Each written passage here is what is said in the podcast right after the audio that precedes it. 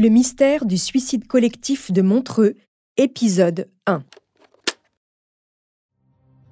L'histoire que je vais vous raconter est singulière.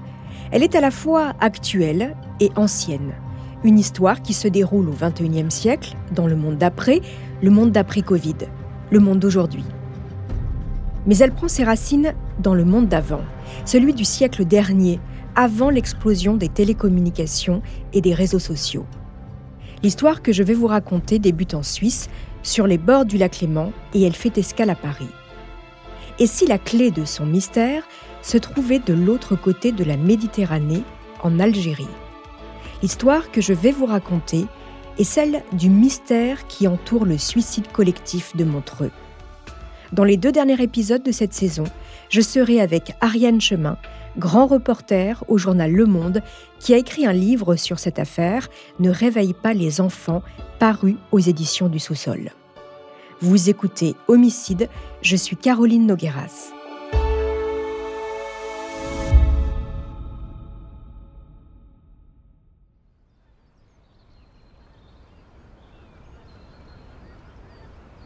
Jeudi 24 mars 2022. Montreux, canton de Vaud, en Suisse. 6h15 du matin. Le jour se lève sur un beau ciel dégagé. L'air est frais. Les rues propres de cette station balnéaire cossue des bords du lac Léman sont quasi désertes. La rue du théâtre est vide. Le casino barrière est fermé, tout comme la pharmacie qui lui fait face. Au-dessus s'érige la tour d'ivoire de Montreux, un bâtiment de 29 étages construit dans les années 60 avec en ligne de mire le lac Léman à 100 mètres à vol d'oiseau. Cet immeuble d'un blanc immaculé fait plus de 80 mètres de haut. Ses balcons sont biseautés comme des vagues et il est entouré de deux immeubles de cet étage. L'architecte a voulu représenter le coup d'un cygne avec ses deux ailes de chaque côté. Le résultat n'est pas du goût de tous. Pour certains, la tour altère le panorama de la ville connue pour ses constructions belle époque plus modestes et plus typiques. Ce 24 mars, tout est calme. On entend à peine les jappements de quelques chiens sur le bitume, tirés en laisse par leur maître, les yeux encore pleins de sommeil. Quand tout à coup,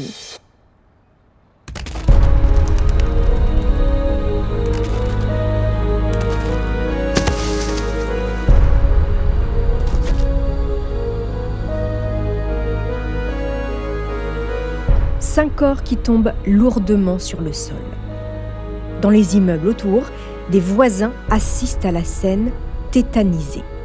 Les pompiers, dépêchés sur place, prennent en charge les cinq victimes. Quatre sont morts sur le coup. Un seul respire encore. Son corps a miraculeusement atterri dans un arbre avant de retomber sur le sol. Son pouls est faible, mais il respire.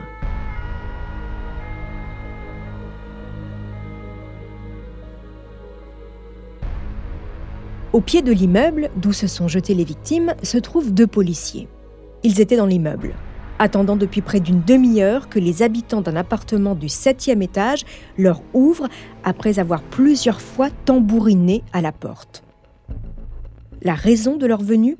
Un mandat d'amener délivré par la préfecture en lien avec la scolarisation à domicile d'un adolescent chez la famille David. En sortant de l'immeuble, ils ont été alertés par des cris. Pas ceux des personnes qui se sont jetées dans le vide, non, mais les cris d'un voisin qui a vu les corps tomber les uns après les autres dans le silence le plus total. Oui, vous avez bien entendu, les cinq corps sont tombés dans le vide sans un bruit. Aucun n'a hurlé. Très vite, les enquêteurs du canton de Vaud reconstituent le cours des événements. Voilà ce qui s'est passé. 6h30, les policiers grimpent à pied les sept étages qui mènent à l'appartement 72. Sur la porte, deux lourdes serrures, un œilleton avec en dessous une pancarte Jesus is a reason for the season. Qui est là demande une voix masculine à l'intérieur. Les policiers s'annoncent. La voix répond Un instant, j'arrive. Et ensuite, eh bien, plus rien. Pas de réponse. Alors il retape, mais rien. Personne ne vient ouvrir. Ils finissent par repartir. Le temps qu'ils descendent les sept étages, il s'est écoulé à peine cinq minutes. C'est dans ce laps de temps que le père de famille de 40 ans, son épouse, leurs deux enfants, un ado de 15 ans, une fillette de 8 ans et leur tante, la sœur jumelle de leur mère, passent par-dessus bord. Le seul rescapé est le fils âgé de 15 ans. Il est blessé dans un état grave. Alors qu'il est transporté à l'hôpital en hélicoptère, les quatre corps de sa famille sont recouverts de draps. Dans la rue, sapeurs-pompiers, ambulances, membres de la police scientifique s'activent. Au septième étage, les enquêteurs investissent l'appartement de la famille et interrogent les voisins. Avant de poursuivre cet épisode, une petite pause pour donner la parole à notre partenaire, sans qui ce podcast ne pourrait exister. Restez avec moi, on se retrouve juste après.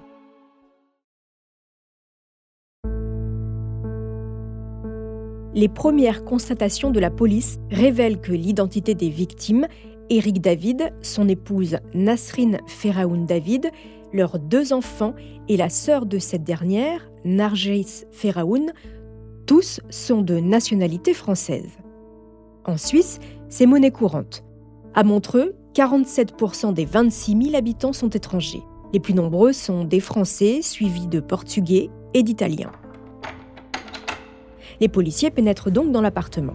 Un tabouret est découvert sur le balcon qui a servi d'appui avant de sauter et il n'y a plus personne, ce qui étaye la thèse du suicide.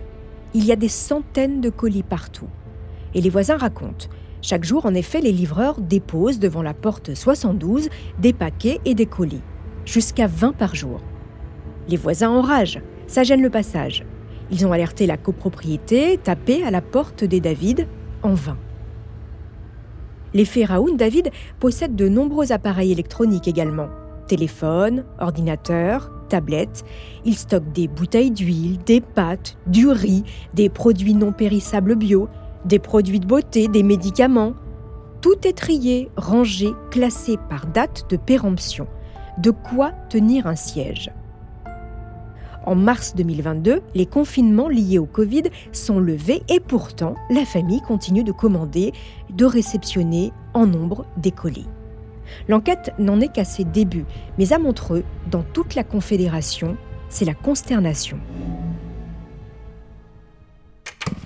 La mort de quatre Français à Montreux en Suisse. Ils se sont apparemment jetés de leur immeuble alors que des gendarmes venaient enquêter sur les conditions de scolarisation d'un des enfants. Au moment où les journaux du soir diffusent leur reportage sur le drame, la rue du théâtre a retrouvé un semblant de calme.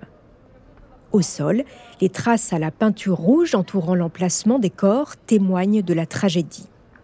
Autour des palmiers qui bordent la rue, les badauds et les riverains ont déposé des fleurs et des bougies en hommage aux victimes. Vous savez ce que disent les policiers et les journalistes? Un suicide, c'est toujours un mystère.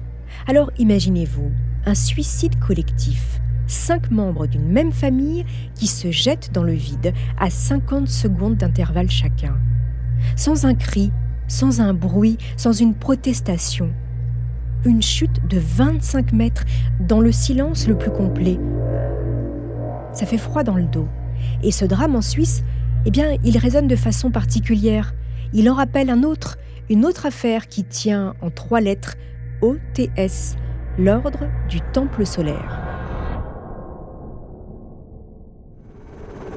Tout démarre le 15 décembre 95 par le signalement de la disparition de plusieurs membres de la secte du Temple solaire.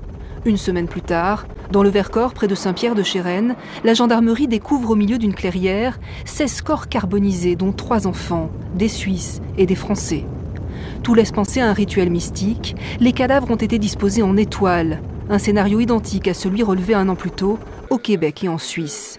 53 adeptes de la même organisation, dont les gourous Jody Mambro et Luc Jouret, avaient été tués par balle avant d'être brûlés. L'enquête va durer 5 ans 40 tonnes de dossiers pour un procès qui s'ouvre en avril 2001 à Grenoble. La secte de l'ordre du Temple solaire, je vous en avais longuement parlé lors d'une saison de homicides, trois séries de suicides collectifs en 1994, 95 et 97 en Suisse, en France et au Canada. Au total, 74 victimes, dont 10 mineurs. La plus jeune avait 3 mois, la plus âgée 79 ans. Et puis parmi ces victimes, il y avait l'épouse et le fils de Jean Vuarnet, champion de ski français et fondateur de la marque du même nom. Pendant des années, l'affaire de l'ordre du Temple solaire a empoisonné la vie de la Suisse qui n'aime rien d'autre que la discrétion et le secret. Alors là, avec la mort de toute cette famille, la peur du retour des vieux démons remonte comme la vase à la surface. En attendant, les enquêteurs vaudois investiguent et cherchent à comprendre pourquoi ce qu'on appelle les suicidés de Montreux sont passés à l'acte. Les voisins sont interrogés. Et assez vite, les policiers se rendent compte que la famille n'avait quasiment pas d'interaction avec l'extérieur. Les deux enfants n'étaient pas scolarisés.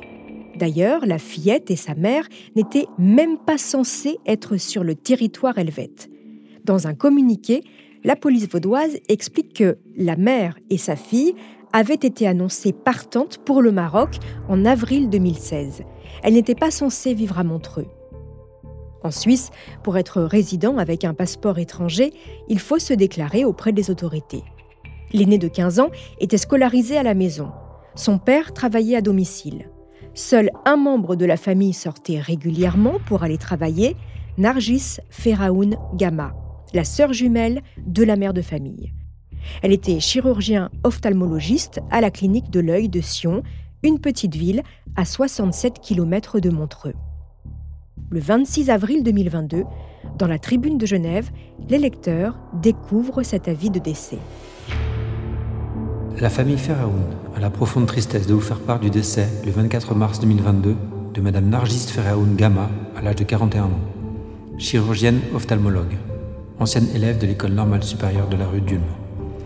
Madame Nasrine Feraoun David, à l'âge de 41 ans, chirurgien, dentiste, orthodontiste. Monsieur Éric David, à l'âge de 40 ans, polytechnicien, ingénieur du corps des mines, et de leur fille Elena David, à l'âge de 8 ans. L'inhumation aura lieu le 28 avril 2022 au cimetière de Clarence à Montreux. Les personnes souhaitant leur rendre un dernier hommage peuvent se rendre au cimetière à partir de 14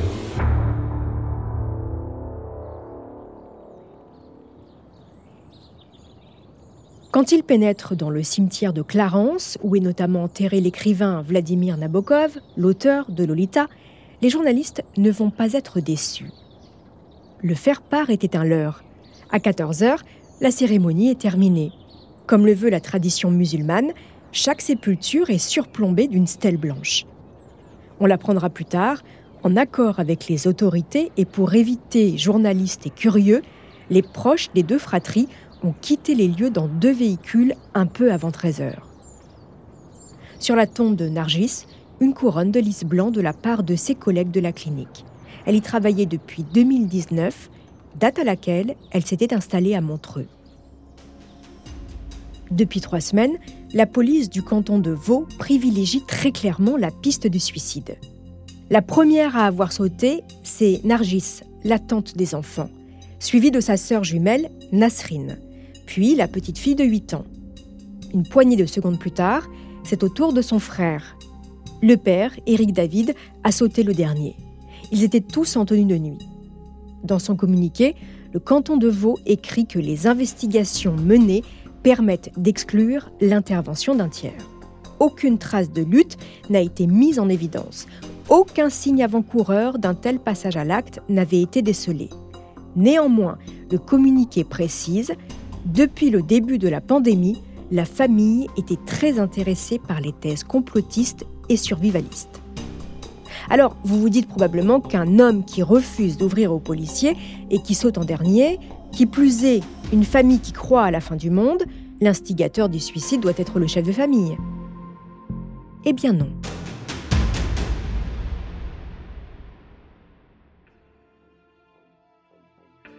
C'est ce que je vous raconterai dans le deuxième épisode de cette série sur le mystère du suicide collectif de Montreux. En attendant, chers auditeurs, vous pouvez nous laisser des commentaires et des étoiles sur vos applis de podcast préférés.